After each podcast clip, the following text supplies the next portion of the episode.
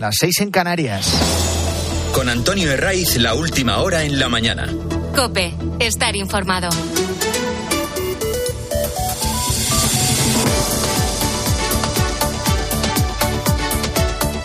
Muy buenos días, hemos llegado a domingo, a 5 de noviembre, y el equipo de la mañana del fin de semana de COPE te agradece que madrugues con nosotros. Hoy bajan las temperaturas. En las capitales más frías, que tampoco les va a sorprender, en Burgos, en Soria, en Teruel, lo van a notar especialmente la próxima madrugada con mínimas de un grado. Ya este domingo las máximas van a ser fresquitas, nada de frío, 9 grados, por ejemplo, van a alcanzar en Ávila, 11 en Cuenca, 13 en Madrid, 14 en Pamplona.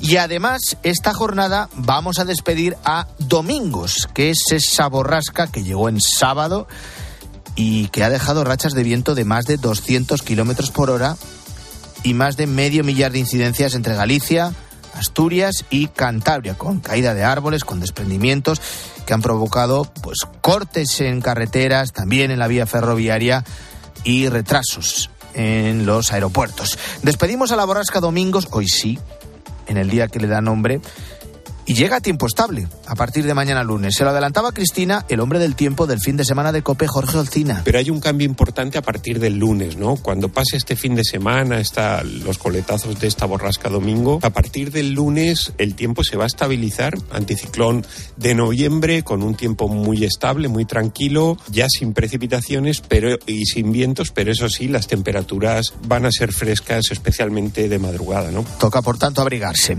Eh, nos situamos a las puertas de una semana que a Pedro Sánchez le gustaría que fuera la definitiva para sacar adelante la investidura. En 22 días termina el plazo y el deseo de Sánchez es dar la orden a Francina Armengol para convocar el Pleno esta misma semana, que está a punto de estrenarse. Una vez habilitados los festivos en el Congreso de los Diputados, la intención es el 8 y el 9, miércoles y jueves, aunque el 9 sea fiesta en Madrid, Día de la Almudena. Esto es la intención y deseo. Ya veremos la realidad. Lo que dejamos detrás es una semana con fotos para la historia, también para la vergüenza, esto el que la tenga, y concesiones barra humillaciones que antes del 23 de julio nos habían asegurado desde el PSOE que eran imposibles, inconstitucionales, ilegales. Y esta semana nos deja así, imágenes para la historia como la de Santos Cerdán, número 3 del partido, con un huido de la justicia, con un cuadro como fondo del encuentro que finaliza, que simboliza el intento de golpe separatista tras el que salió huyendo Puigdemont escondido en un maletero. Nos deja también la semana esa imagen del ministro Bolaños y el inhabilitado Junqueras, en la que la foto no es capaz de reflejar todo lo que contiene. El sí a la amnistía, abrir las puertas al referéndum ilegal de independencia o el perdón a Cataluña de más de 16.000 millones de euros. Con esto ya se acaba, ni mucho menos. Y por eso Junts no ha dado todavía el sí. Quiere más. La amnistía total para los Puyol y también para los involucrados en la operación que investiga las conexiones entre Rusia y el separatismo catalán. Aquí Puigdemont ya le ha dicho a Sánchez que no tenga tanta prisa. Que él lleva seis años en Bruselas, aquí añade la mentira de exiliado, seis años de un plácido retiro, sin la necesidad de esconderse como un forajido, costeado con el dinero de todos. Así que porque ahora dice pasen unos días o incluso unas semanas, los socialistas no tienen que ponerse nerviosos. Lo que llega son las primeras querellas las haya título individual, como la que ha presentado una ciudadana ante un juzgado de Madrid, directamente pide que se paralice cuando comience la tramitación parlamentaria de la ley de amnistía porque entiende que conculca derechos fundamentales. Y luego están también los pasos que van a comenzar a dar comunidades autónomas gobernadas por el Partido Popular. No esperen ninguna denuncia, ninguna demanda, ninguna querella de una comunidad gobernada por el Partido Socialista. Por mucho que sus presidentes se sientan perjudicados una vez que han comprobado cómo se le condena una parte muy importante de la deuda a Cataluña. Esos primeros pasos los ha dado ya el gobierno de Castilla y León en un Consejo de Gobierno extraordinario en el que ha diseñado el recorrido jurídico que van a emprender ante el Constitucional en cuanto PSOE y los separatistas concreten tanto lo de la amnistía como lo de la condonación, el perdón de la deuda. Eh, el presidente del Partido Popular, denuncia que lo que ha pactado Sánchez directamente es corrupción. Cambiar votos por impunidad es corrupción. Y porque comprar con el dinero de los ciudadanos la presidencia del gobierno de España es corrupción. Bueno, lo que está haciendo el expresidente Fugado, expresidente catalán, es una extorsión en toda regla a Pedro Sánchez y es a lo que ha querido jugar también, por otro lado, el líder socialista con tal de seguir en el poder. Esto no sorprende a nadie. Tampoco ha sorprendido el resultado de la consulta que Sánchez convocó el pasado sábado a su militancia en ese comité federal. Ya sé que te ha costado dormir esta noche pensando cuál será el resultado. ¿Qué habrán decidido los afiliados socialistas? Que puede que incluso lo seas tú. Ha ganado el sí, el sí a una pregunta que esconde los verdaderos pactos y las auténticas cesiones a los separatistas, porque la pregunta era muy simplona. ¿Apoyas el acuerdo para formar un gobierno con Sumar y lograr el apoyo de otras formaciones políticas para alcanzar la mayoría necesaria? No se ha preguntado en ningún caso, en esa pregunta no aparece la palabra amnistía, tampoco la del referéndum ilegal, ni siquiera la del traspaso de cercanías o el perdón de una parte muy importante de la deuda la de Cataluña. Nada de eso. Así que con este paripé, con esta farsa, el resultado ha sido el esperado. También aquí ha influido mucho la presión que han ejercido algunos líderes territoriales sobre sus afiliados. Lo hemos visto en Baleares, con Francina Armengol. Lo hemos visto en el País Vasco con Pachi López.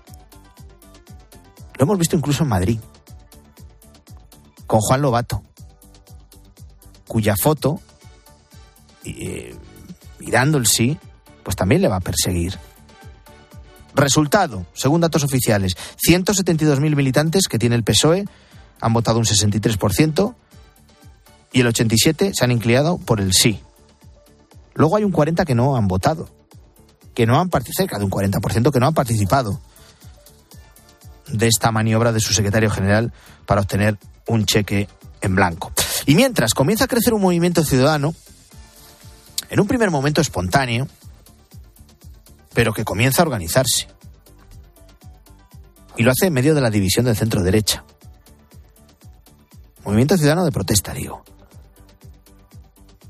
Lo de la división del centro derecha lo comprobamos casi cada día.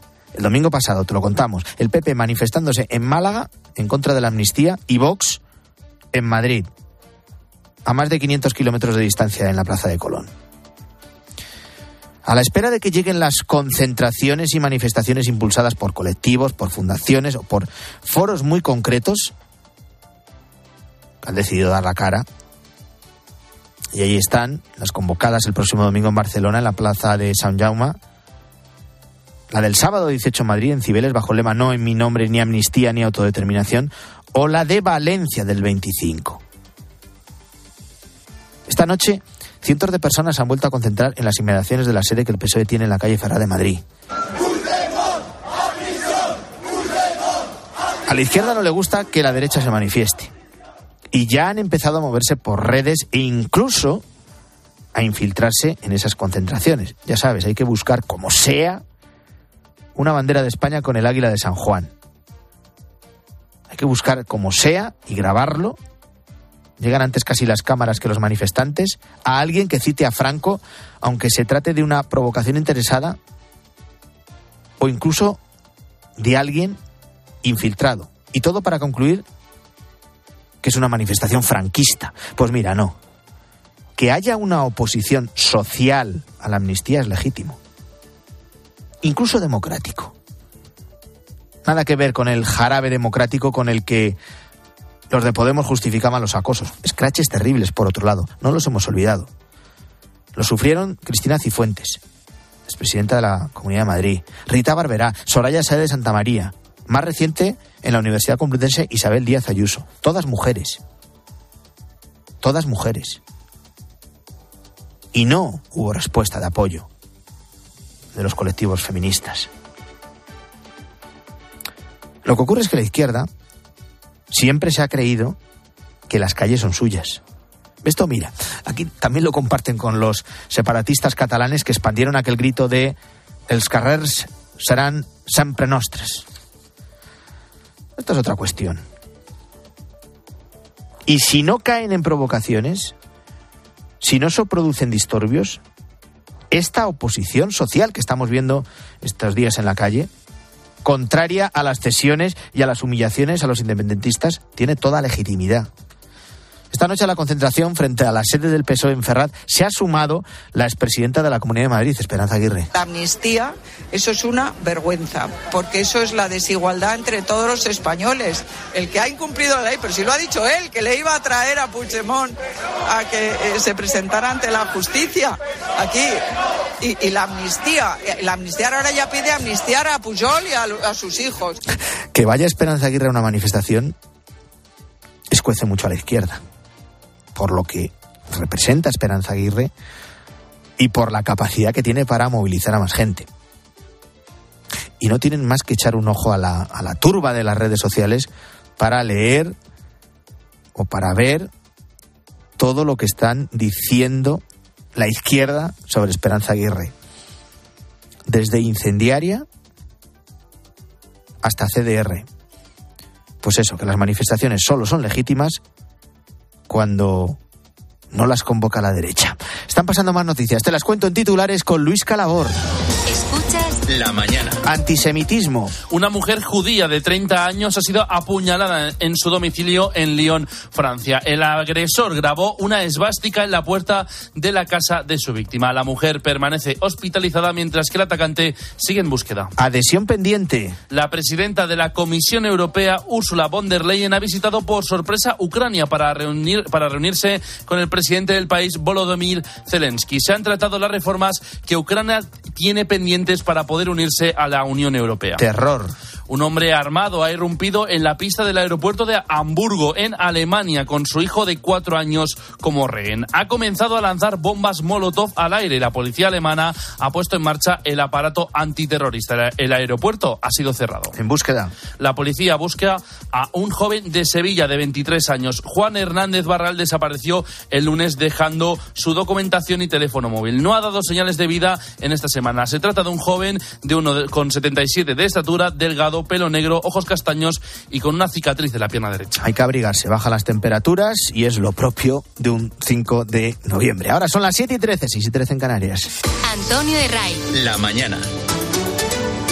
Cope, estar informado.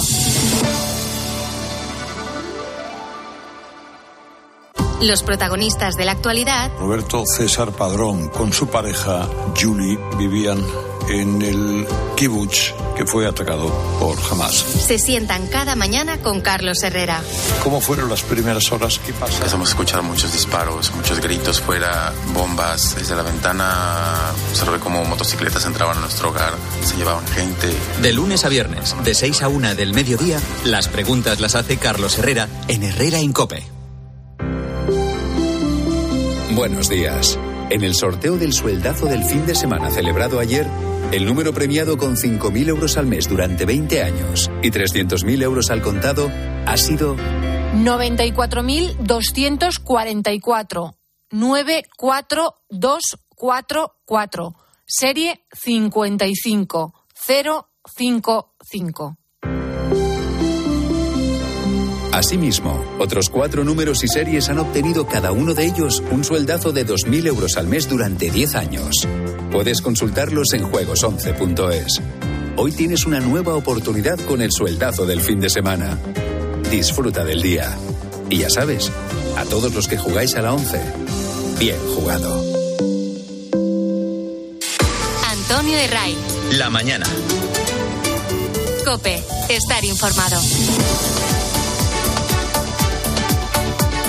Las cifras de inmigración del año 2006 en Canarias que reflejaron en toda su crueldad el drama ya son historia. Con los últimos cuatro cayucos que han llegado a la isla del Hierro, con 739 personas a bordo, se han superado las 31.678 llegadas de inmigrantes de forma irregular en lo que llevamos de año. Se ha superado un récord que parecía irrepetible pero que en apenas un mes ha saltado por los aires. El Hospital del Hierro ha tenido que seguir habilitando espacios para poder atenderles. Me preocupan sobre todo, como dice la consejera de Bienestar, de Bienestar del Gobierno Canario, Candelaria Delgado, los menores no acompañados que llegan a las islas. Seguimos insistiendo que es urgente que el Estado actúe y ponga medios para atender a los migrantes que están llegando a la isla del Hierro. Además, seguimos insistiendo que necesitamos que se articulen mecanismos de cooperación para atender a los menores migrantes no acompañados. Ahora mismo en Canarias hay unos 4.400 menores no, extranjeros no acompañados bajo nuestra tutela. Y en toda esta situación hay varias claves. La primera es que solo en octubre han llegado tantos inmigrantes como de enero a septiembre. Pero con cifras de personas a bordo nunca vistas en esa zona del Atlántico, hasta 320 en una sola embarcación. 320 inmigrantes hacinados en un cayuco. Y luego un 50% por encima de las barcas más grandes que se vieron en 2006. Esto significa que aumenta la peligrosidad en los trayectos. Hay otra clave más. Las casi 15.000 personas llegadas a los puertos de Canarias o rescatados por salvamento marítimo en el mes de octubre no solo carecen de precedentes, sino que eh, le han dado la vuelta a una ruta, la Atlántica, que estaba muy inactiva desde 2019, pero que llevaba año y medio en tendencia descendente. Ahora mismo se ha vuelto a recuperar con ese récord de llegadas en lo que llevamos de año. En Gaza no hay ningún lugar seguro. Con estas palabras, el secretario general de Naciones Unidas, Antonio Guterres, sigue llamando a un alto el fuego en la franja. Israel continúa su incursión. De hecho, esta misma madrugada las fuerzas de defensa israelíes han publicado un vídeo en el que se ve cómo son esos túneles que tienen los terroristas de Hamas por toda la zona.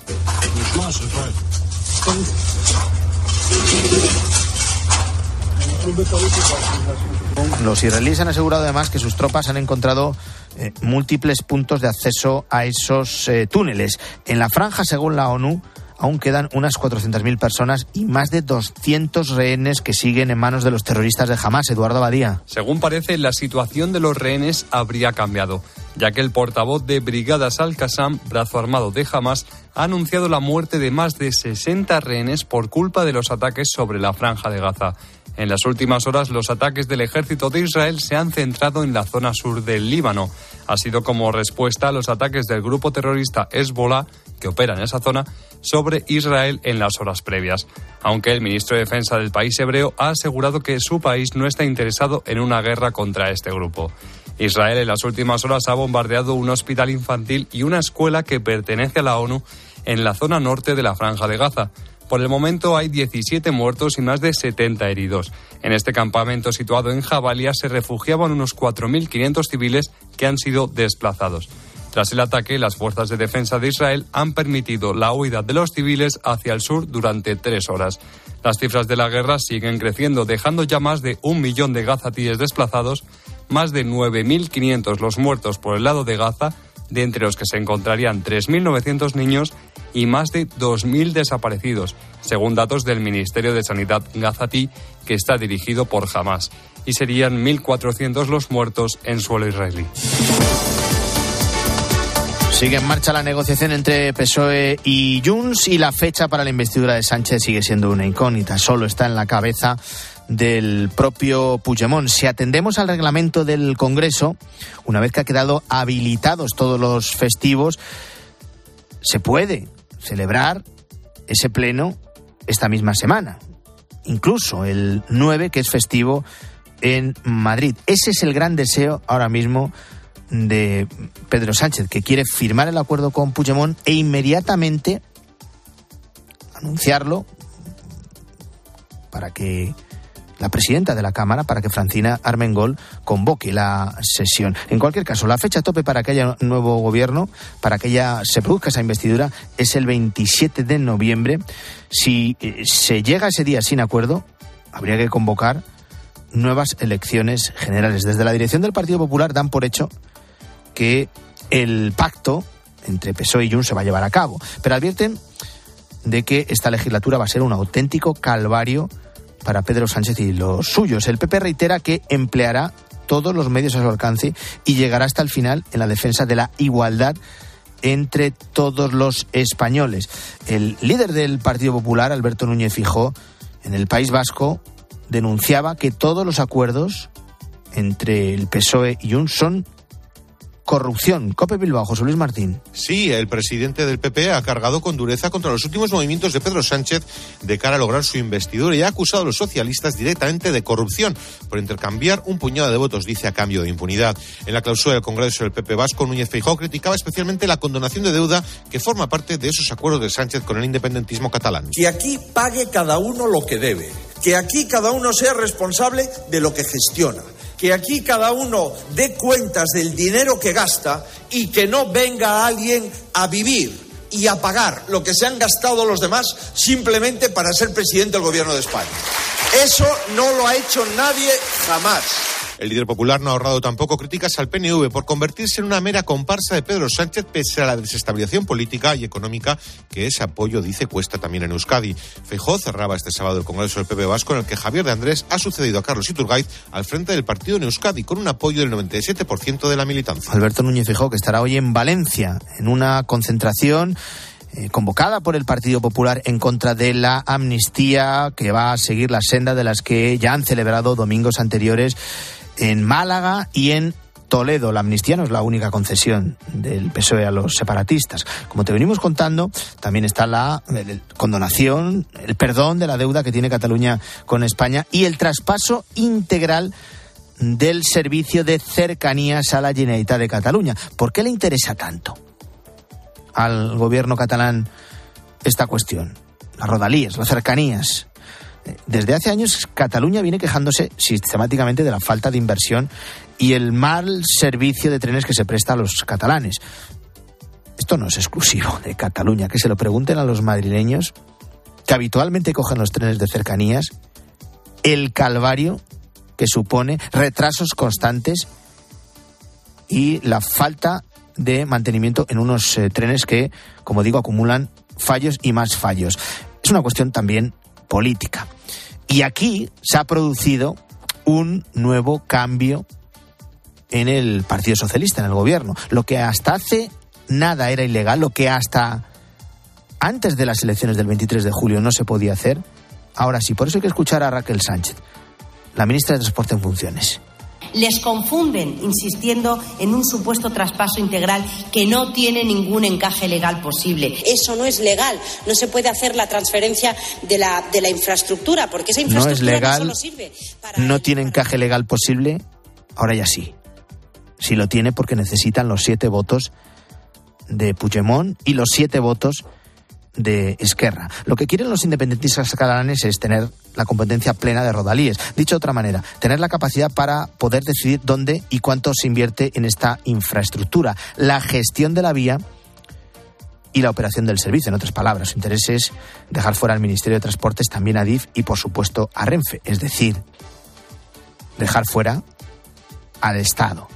Y ante esto, los trabajadores que ahora mismo eh, profesionales de Rodalíes eh, están en contra, totalmente en contra de este traspaso. Aseguran que un cambio de titularidad, un cambio en el nombre, no soluciona los problemas que tiene el servicio. Lo ha contado aquí en la mañana del fin de semana de COPE Rafa Escudero, que es portavoz del sindicato ferroviario. Hace falta ser muy estúpido para pensar que porque el titular de la infraestructura se llame Pere Aragonés en lugar de Pedro Sánchez, pues que los problemas se van a solucionar. Los problemas se solucionan invirtiendo, modernizando, después de muchísimos años de abandono, porque todas las inversiones se han destinado a la construcción de líneas de alta velocidad y las líneas normales, las cercanías, la media distancia, pues se han abandonado.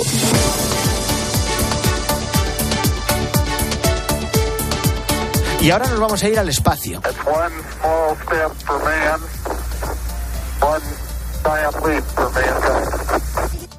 ¿Cómo olvidar aquellas primeras palabras cuando el hombre pisó por primera vez la luna? El espacio ha sido siempre motivo de fascinación para millones de personas en todo el mundo y también para mm, hombres y mujeres de toda clase y condición. Es el caso de Sara García Alonso, que es investigadora del Centro Nacional de Investigaciones Oncológicas, pero sobre todo que es la primera española astronauta de la historia. Envió su candidatura junto a otras 22.000 personas a la Agencia Espacial Europea. Estuvo en un proceso de selección que duró 18 meses, superó seis fases con todo tipo de pruebas y finalmente fue seleccionada como astronauta de reserva. Lo ha contado en la tarde de COPE.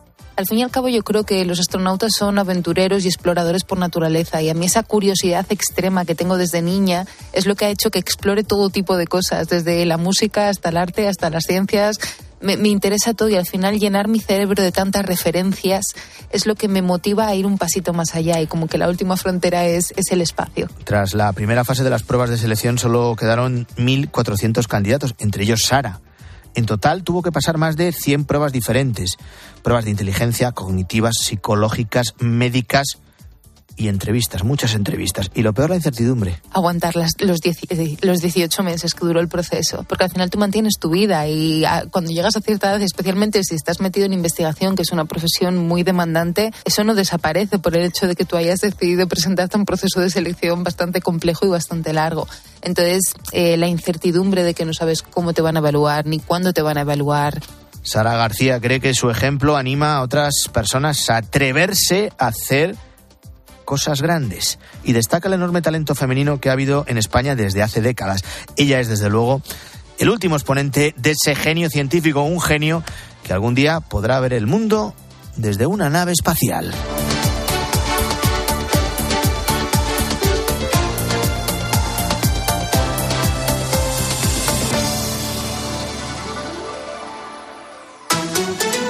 Antonio de Ray. La mañana. Escuchas Cope. Y recuerda, la mejor experiencia y el mejor sonido solo los encuentras en cope.es y en la aplicación móvil. Descárgatela.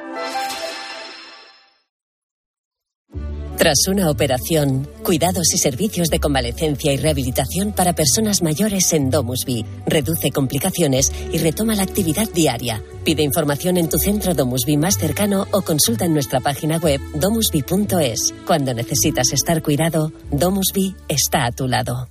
Picasso dijo que las musas te pillen trabajando. Balduero una cepa premium. Una sola botella por cepa. Las musas vinieron a Balduero y nos pillaron trabajando. Está en baldueroencasa.com o en el 600-600-040. Bébete el arte de Balduero. Feliz aniversario, cariño. Ay, ¿es una caja de esas con un viaje sorpresa? Cariño, pero si nos ha tocado el EPE. ¿Me has regalado un viaje a mi pueblo? Jugártela es lo que tiene. Elige Opel Service y cambia tus neumáticos con 2x1 con las mejores marcas y gana en seguridad y tranquilidad. Condiciones en opel.es. Hay gestos sencillos que pueden cambiar vidas. Incluir a Save the Children en tu testamento es uno de ellos. Este gesto solidario se transformará en educación, medicinas y ayuda humanitaria para la infancia que más lo necesita. Infórmate sin compromiso en savethechildren.es o llamando al 937 37 15. Testamento solidario Save the Children. Las vidas que te quedan por vivir.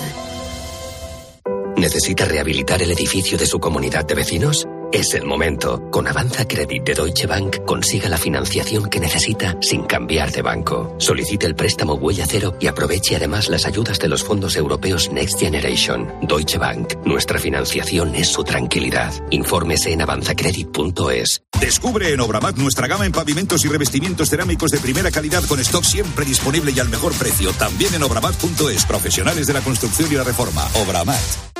Con el seguro de coche de línea directa tendrás un seguimiento de tu grúa en tiempo real y a través de la app. Así, si tienes un fallo en el motor y tu coche te deja tirado, podrás estar tranquilo en todo momento. Solo un seguro adelantado a su tiempo puede hacer esto. Cámbiate ahora y te bajamos el precio de tu seguro de coche sí o sí.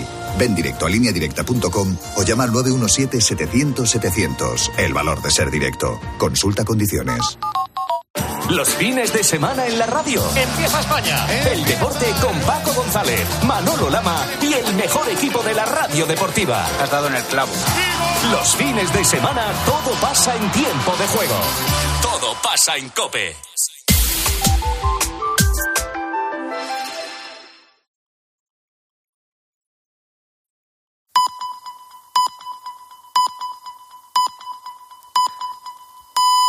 Son las siete y media, las seis y media en Canarias.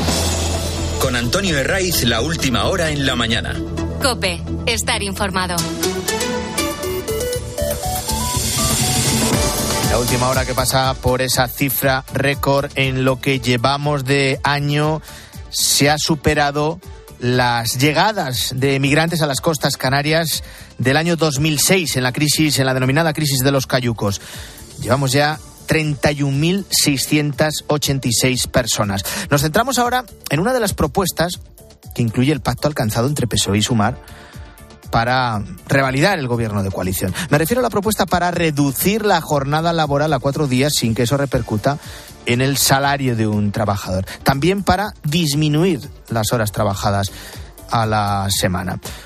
La propuesta estrella de Yolanda Díaz, con la que dice pretende que la gente eh, viva más feliz y también frenar el desempleo. Sin embargo, varios expertos consultados por COPE aseguran que lo que va a ocurrir es exactamente lo contrario, que a medio plazo esa medida solo va a servir para incrementar las listas del paro. De hecho, según el Observatorio Económico de la Universidad Francisco de Vitoria, en el plazo de solo un año se destruirán unos 220.000 empleos. Lo explica COPE el director de este observatorio, José María Rotellar. Si estamos diciendo que los costes laborales están subiendo un 6,3%, si lo multiplicamos por 0,3 es un 1,8 de caída del empleo. Ese 1,8 equivale a alrededor de unos 320.000 puestos de trabajo. Como se va a hacer escalonadamente, según el, el, el, acuerdo, hasta 38 horas y media en 2024, eso nos llevaría a una caída del empleo de alrededor de 1,1%, que son unos 220.000 puestos de trabajo. El Observatorio Económico de la Universidad Francisco de Vitoria explica que reducir la jornada sin tocar el salario implica costes adicionales a las empresas que habrán de contratar a más trabajadores para mantener el mismo nivel de productividad, de producción en este caso, y todo ello sin un aumento en la productividad. La propuesta del Gobierno tiene además otra consecuencia negativa. Según denuncia el profesor Rotellar, España perderá prestigio en el exterior ya que nuestras empresas serán menos competitivas. Si nosotros no conseguimos ganancias en productividad y se incrementan los costes, las empresas tendrán que vender más caro y si venden más caro serán menos competitivos fuera. Habrá otros competidores internacionales que se pueden quedar con esa parte del mercado suya, con lo cual disminuirá también la actividad económica y el empleo. Es una medida muy, muy negativa. Dice este observatorio que España necesita que se incremente la productividad, que se trabaje más, no menos, porque solo de esa manera, concluyen, se podrá lograr un crecimiento sostenible a largo plazo. Vamos con otras noticias. Luis Calabor. La mañana. La borrasca Domingos deja 800 incidencias este fin de semana y seguirá a lo largo de la jornada de hoy. Las rachas de viento han superado los 180 kilómetros por hora en comunidades como Galicia, con ríos desbordados y varios heridos. Se espera que se suavice bastante con la llegada del lunes de la nueva semana. 14 comunidades, la mayoría, la mayoría del norte, están hoy en riesgo por viento y oleaje. Una mujer de 39 años es asesinada a puñaladas en plena calle en Getafe, Madrid. Ha ocurrido en la tarde de este sábado. El principal acusado es su expareja de 50 años que se habría dado a la fuga tras el suceso. La policía señala que se trataría de un nuevo caso de violencia de género en Madrid, el quinto en este 2023. Los terroristas de Hamas impiden la evacuación de más extranjeros de Gaza hacia Egipto. El motivo que alegan es que Israel se ha negado a autorizar la salida de los palestinos heridos. Hamas expone que más de 60 rehenes han fallecido por ataques israelíes, con 23 eh, cuerpos todavía desaparecidos bajo los escombros de los edificios. Sigue el pulso por las primeras posiciones en la Liga, Nacho Camuñas. El Barça logra la victoria ante la Real Sociedad con un gol de Araujo en el último minuto, un partido que a pesar de la victoria no ha gustado a su entrenador Xavi Hernández. Hoy sí que hay que ser autocríticos. La semana pasada no. La semana pasada jugamos muy bien al fútbol, pero muy bien, hoy no. Hoy la Real ha estado mejor que nosotros. Han merecido más. Pero es una victoria importantísima después del clásico que nos ha afectado más más de lo normal y más de lo que, de lo que pensábamos. En cuanto al resto de la jornada, Osasuna 2, Girona 4, Betis 2, Mallorca 0 y Celta 1, Sevilla 1. Destacamos en fútbol internacional la victoria del fluminense brasileño en la final de la Copa Libertadores. Y en Fórmula 1, carrera de sprint en el Gran Premio de Brasil. Victoria para Mark Verstappen, Sainz octavo y Alonso décimo primero. La carrera hoy a las 6 de la tarde. Continúa también hoy la Liga desde las 2 de la tarde en tiempo de juego con estos partidos. A la vez Almería, Valencia, Granada, Villarreal, Athletic Club y Real Madrid Rayo Vallecano. Nos detenemos en el kiosco de nuevo. Guillermo Vila, buenos días. ¿Qué tal, Antonio? Hoy la prensa viene repleta de entrevistas. Empezamos por la de Alfonso Guerra, que se mira al espejo en la portada de ABC. Y la imagen devuelve, la verdad, un rostro serio y preocupado. La izquierda ha perdido el norte, dice Guerra. Preguntado por si los independentistas merecen la amnistía, responde con claridad: satisfacer a los delincuentes es tremendo. Sobre el blanqueo a ETA, dice que no traga con la foto con Bildu. Esa gente son mis enemigos, dice. Y preguntado por los dirigentes actuales, asegura que están yendo para atrás, desprestigiando las instituciones. Leemos también a los varones autonómicos, a distintos varones autonómicos del PP unidos frente al acuerdo alcanzado entre PSOE y Esquerra. Horas después de conocerse la quita de la deuda y las demás concesiones de Sánchez, el mundo entrevista a Ayuso, a Bonilla y a Alfonso Rueda. Dice la presidenta de Madrid que Sánchez con esta nueva cesión quita el dinero del bolsillo a ciudadanos honestos, trabajadores que madrugan y pelean cada día, dice, para poder llegar a fin de mes, para dárselo a dirigentes separatistas que han despilfarrado el dinero, concluye eh, Ayuso, mediante una gestión corrupta que ha arruinado a Cataluña. Y hoy, Guillermo, es también día de encuestas en la prensa. El 40% de los votantes del PSOE rechaza la amnistía que respalda el 87% de los militantes, dice El Mundo. Su sondeo apunta también que el 51% de los electores rechaza de plano la medida de gracia, mientras el 59% pide volver a las urnas. A veces, por su parte, publica otra encuesta en la que uno de cada tres votantes de PSOE y Sumar se decantan por la repetición electoral después de Navidad. Y si se celebrasen hoy elecciones, PP, Vox y Coalición Canaria llegarían justos a los 176 escaños después de que los populares ganasen nueve escaños a costa de PSOE y de Vox. Gracias, Guillermo. 7 y 37, seguimos.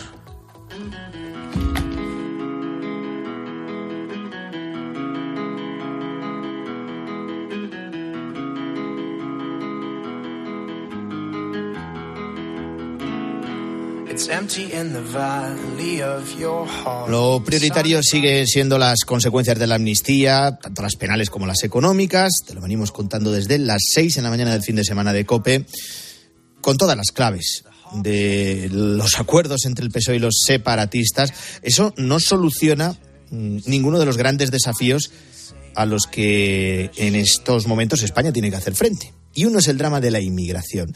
La cifra total de migrantes que han llegado a nuestro país de forma irregular desde África supera con creces las 44.000 personas. Esto es un 57% más que hace un año. Y más allá del drama que supone dejar tu vida atrás, subirte a una embarcación, exponer tu integridad y cruzar el mar eh, con peligro de perder tu vida, hasta las costas españolas. Álvaro Said, buenos días. ¿Qué tal, Antonio? Buenos días. Este repunte sigue poniendo a prueba nuestro sistema de acogida. Sí, la saturación de los centros de internamiento para inmigrantes sigue obligando al Ministerio de Seguridad Social y Migraciones, dirigido por José Luis Escriba, a seguir buscando nuevas localizaciones para ellos. Tenemos aproximadamente unos 5.000 personas en hoteles en este momento. Pensamos que podremos ir trasladándolos a estos campamentos que son más adecuados de, de gestión, como ya hicimos en, Canarias en su, en su momento. Según el ministro en funciones, actualmente permanecen abiertas 42.551 plazas y de ellas unas 5.000 se han abierto en las últimas semanas. El goteo de llegada es constante desde la semana pasada. Aragón, Castilla y León, Extremadura, Andalucía, País Vasco, Madrid. Bueno, los irregulares trasladados a la península, casi todos de origen subsahariano, se cuentan por cientos en cada ubicación. Y la región que más personas acoge es sin duda Andalucía, con casi 10.000 plazas, seguida de Canarias, con algo más de 6.000, y Cataluña también superando los 6.000 inmigrantes. Pese a la polémica sobre la gestión de este reparto por parte del eh, gobierno en funciones de Pedro Sánchez, la desinformación que han denunciado, lo siguen haciendo pues los municipios que acogen a estos inmigrantes, eh, las comunidades autónomas con esa falta de coordinación evidente. Hoy en la mañana del fin de semana queremos averiguar ¿Cómo está siendo esa integración de todos los migrantes que han llegado a la península?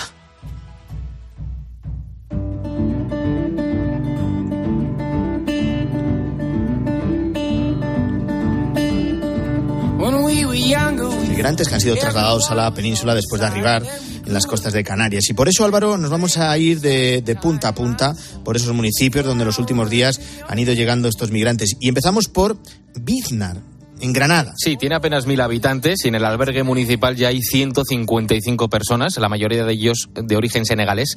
Llevan poco más de una semana en el pueblo y la acogida no ha podido ser mejor. Están jugando al fútbol todas las tardes con los niños del pueblo, o sea que la integración ha sido magnífica y además son muy educados, te los cruza y te dan las buenas tardes, los buenos días, o sea que muy bien, muy bien, en principio muy bien. Él es Juan, es el propietario de un kiosco justo enfrente del albergue donde están todos esos migrantes. Y como escuchas, en el pueblo no ha habido ningún problema con ellos. Al principio sí que estaban un poco nerviosos, inquietos, porque no tenían absolutamente ninguna información sobre quiénes eran estas personas y anteriormente no habían tenido buenas experiencias. Sí, porque se les tiene lástima a las criaturas de lo que han pasado, ¿sabes? Hombre, los que tenemos negocio y todo, pues no, en fin, porque otra vez que hubo aquí inmigrantes eran más de Marruecos y hubo robos y hubo algunas cosas, ¿sabes? Y por, en principio todo muy bien.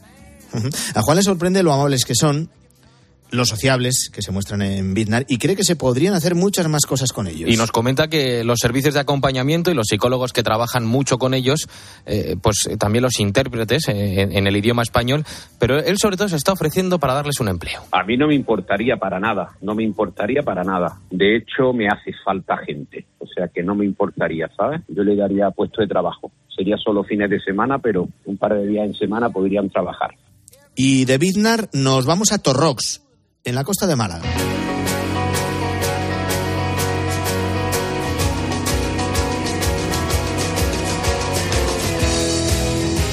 Y allí Sergio, vecino del pueblo, sí que ha podido charlar con los migrantes que han llegado en los últimos días. Yo he estado en la playa pescando, que me gusta pescar con las cañas, y pasan por la mía y se acercan, saludan, educados. La verdad es que gente educada, no puedo decir otra cosa, pero gente educada. Hola, ¿qué tal? ¿Hay pescado? Y merci, se han ido y bien, la verdad es que bien. Él no va bien con el francés, a ellos el español se les atraganta también.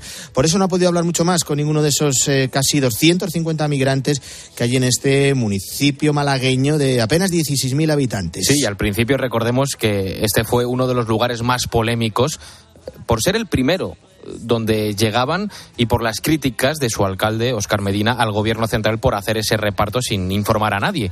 Y esa incertidumbre, como nos cuenta Sergio, se transformó en temor. Teníamos miedo, porque aquí en este pueblo nunca habían llegado tantos inmigrantes, y teníamos miedo, pero hasta ahora no ha habido ningún problema. Bueno, la realidad es que ni él eh, ni nadie ha tenido ninguna mala experiencia con los inmigrantes en Torrox. Yo, que soy de aquí del pueblo, no, no, no he notado tampoco ninguna diferencia en que estén o dejen de estar. La verdad es que hasta ahora no ha habido ningún problema, ningún ruido ni nada por parte de ellos. Vaya.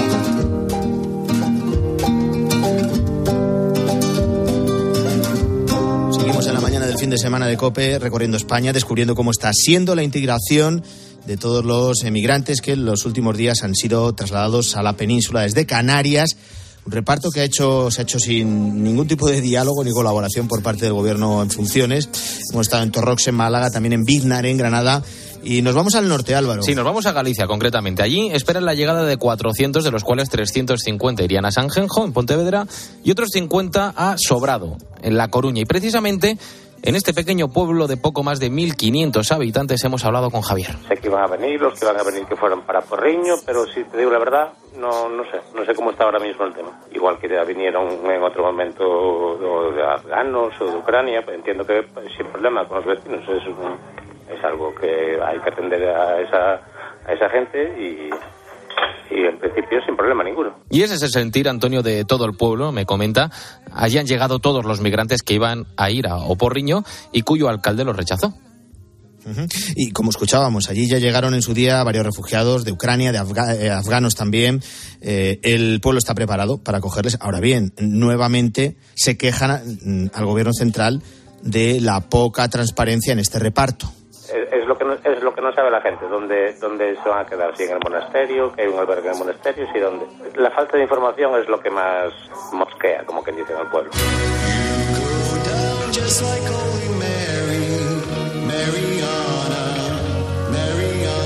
Pregunta, ¿cómo se está haciendo esta integración de todas las personas que llegan a las costas españolas primero, que luego se reparten por toda España, por la península?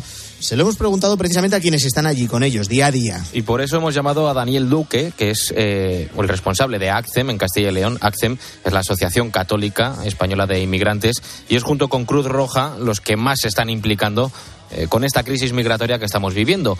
Daniel nos ha contado que lo primero es entender con quién estamos trabajando. Las personas que llegan eh, vienen con una mochila eh, muy cargada a todos los niveles. Es gente que ha tenido que dejar eh, detrás de sí pues a su familia, a sus hijos, todo lo que tienen en el caso cuando es un conflicto o que viven por refugio, de un día para otro dejan todo lo que tienen. Es decir, poner siempre a la persona en el centro. Y entendiendo esa realidad, somos capaces de darles una salida centrada en la integración y en su independencia, algo que solo van a lograr con un dominio del idioma y con el aprendizaje de algún oficio. Al final, con las personas que solicitan protección internacional, tienen reconocido el derecho de residencia, el permiso de residencia y el permiso de trabajo. Y es además, los resultados nos dicen que muchas de las personas que son solicitantes de protección internacional, a los seis meses que tienen permiso de trabajo, eh, encuentran trabajo. Todo eso, claro, hay un itinerario muy intensivo de los profesionales que tenemos en la entidad para reforzar todas esas capacidades y herramientas para que esas personas en el, mejor, en el menor tiempo posible reconduzcan su vida. Y estos son algunos de los puntos en los que han sido repartidos y que hemos recorrido aquí en la mañana del fin de semana de COPE.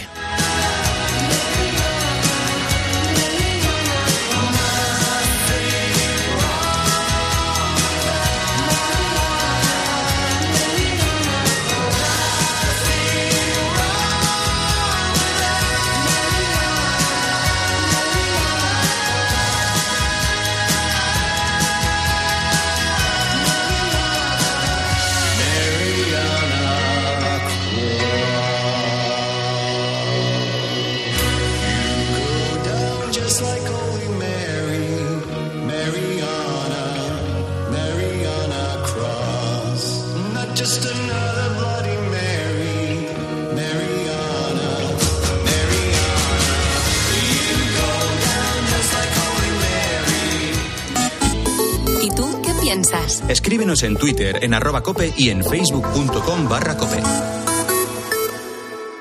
Una tarde de domingo para disfrutar el doble de la gran Lina Morgan. Pues nada, lo mejor es que se venga usted conmigo y ya verá cómo se divierte. Señora doctor, Esta señorita es nuestro nuevo médico. Una mujer. Una mujer. A mí no me da el pompis una mujer, y menos tú. y esta que lo es. ¡Ay, madre, que se me piernas! El domingo a las 3 menos cuarto de la tarde, viva el cine español en 13. En la mañana del fin de semana de Cope de este domingo 5 de noviembre, vamos con uno de los estrenos musicales y no solo de este año 2023.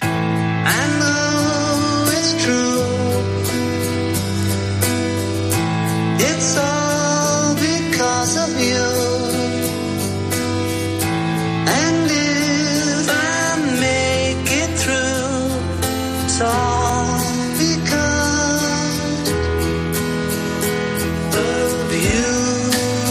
última canción de los Beatles, se llama Now and Then, la escribió John Lennon en 1978 y ahora acaba de ver la luz gracias a la inteligencia artificial.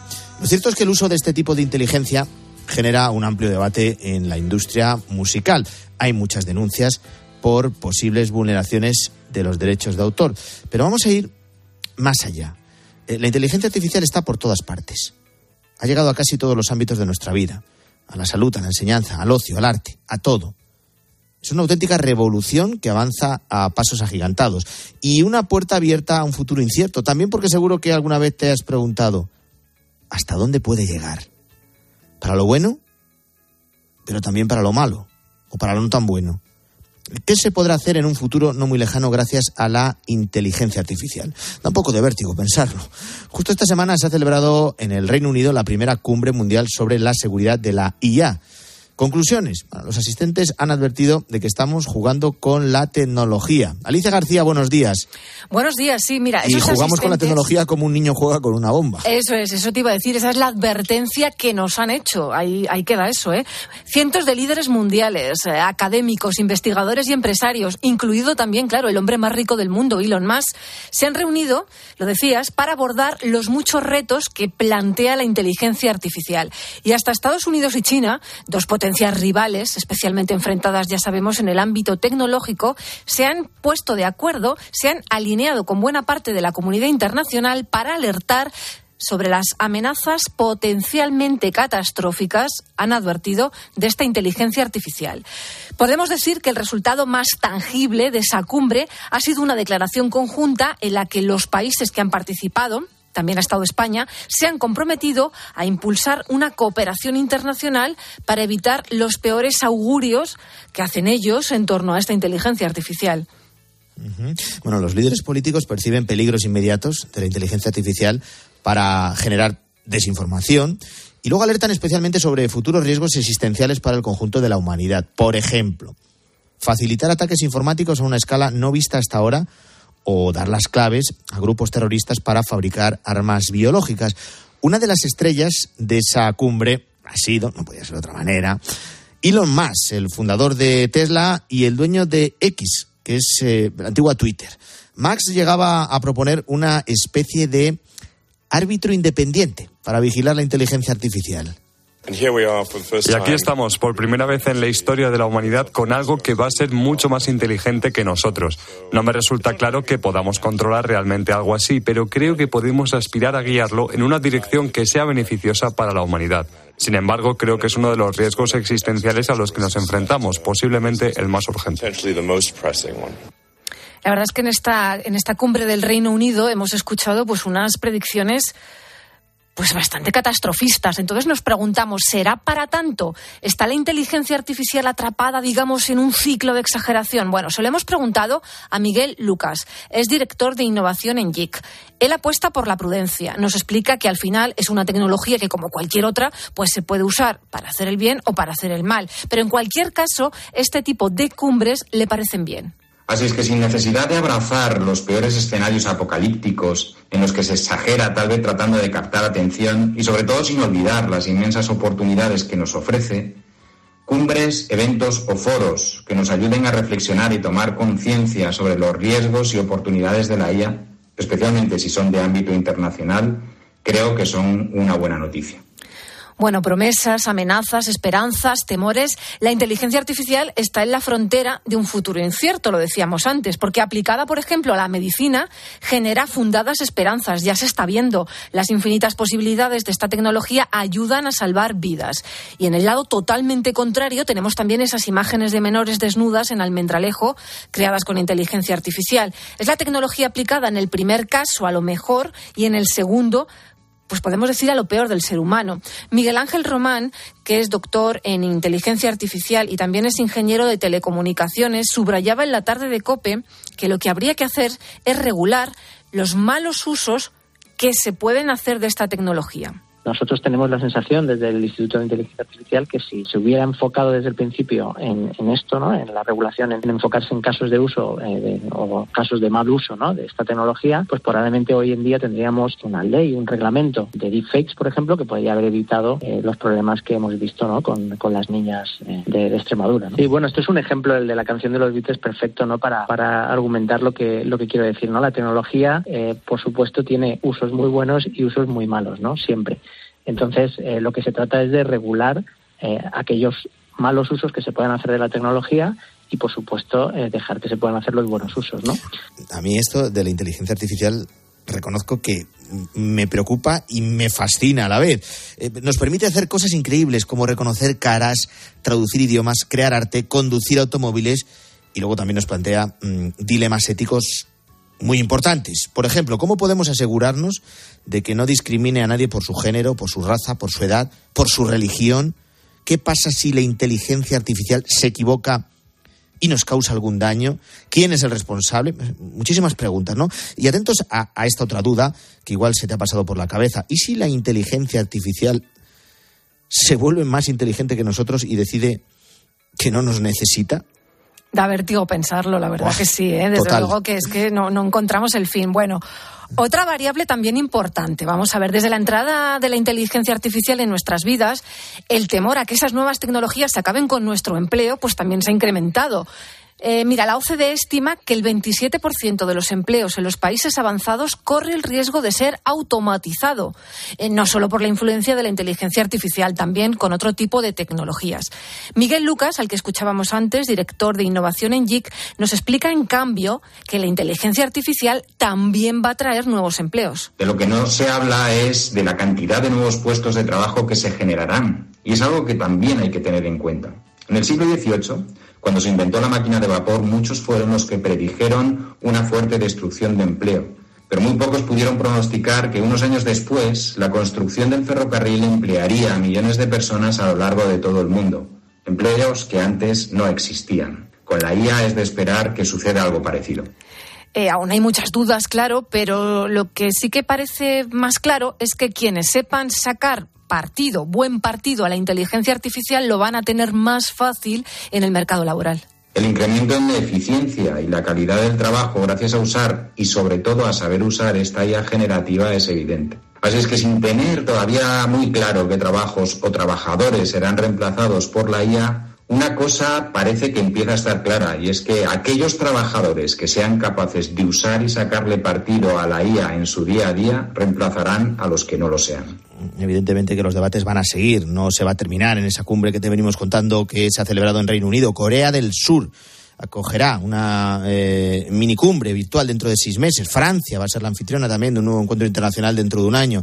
Y otra clave, ¿qué dice la ley? ¿Está regulada la inteligencia artificial? Bueno, eh, la Unión Europea está a punto de hacer oficial la primera regulación de inteligencia artificial de la historia. Estados Unidos se ha adelantado. Biden eh, firmó, el presidente Biden firmó el pasado lunes una orden ejecutiva para controlar el desarrollo de los sistemas de inteligencia artificial y también su aplicación en todos los sectores de la sociedad. Bueno, pues ahí quedan ese debate y esas preguntas que se van a mantener en el tiempo, en los próximos meses y probablemente en los próximos años. ¿Oportunidad o amenaza? He aquí la gran cuestión sobre la inteligencia artificial.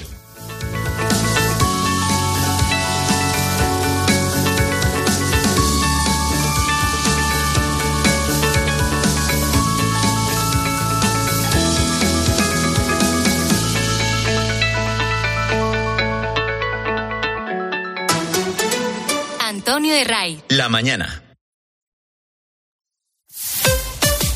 Escuchas Cope.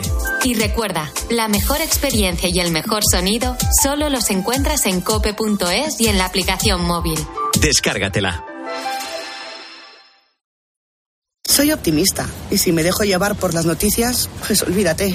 Un 30% de los españoles ha dejado de tener interés por las noticias, pero una gran mayoría sigue tomándose 20 minutos para reflexionar, para ver la realidad como es, contada desde el rigor y la objetividad. Información para que tengas tu propio punto de vista.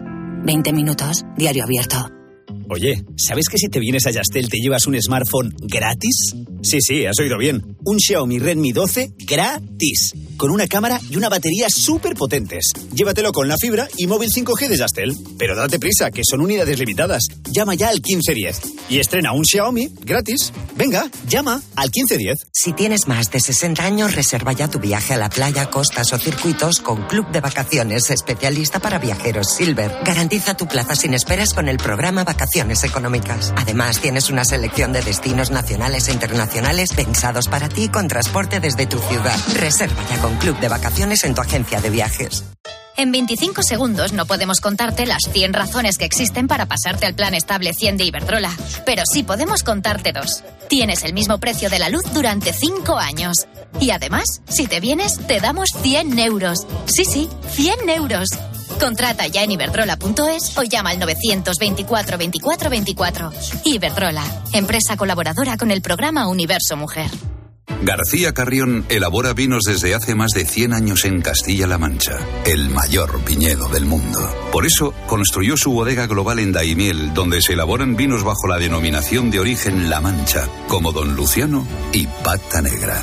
En Valdepeñas, Bodegas Los Llanos, fundada en 1875, cuenta con las cuevas subterráneas más grandes de España y con un gran vino, Señorío de los Llanos. García Carrión cuenta con acuerdos a largo plazo con más de 20.000 agricultores. Actualmente son ya 156 países los que brindan con nuestros vinos de La Mancha y Valdepeñas, disfrutando del sabor de esta tierra con historia. Solo Carlos Herrera pone su mirada en aquello que tienes que conocer. Un dato sobre las eficacias. El pasado mes de mayo se aprobó la nueva ley de vivienda que cambió la regulación de alquileres. ¿Saben cuál es el resultado? La oferta de viviendas en alquiler ha caído un 30% de media en España. En Madrid y en Cataluña un 35%. En Canarias, atención, un 39%. Para comenzar el día bien informado, despierta con Carlos Herrera. Desde las 6 de la mañana todo pasa en Herrera en Cope.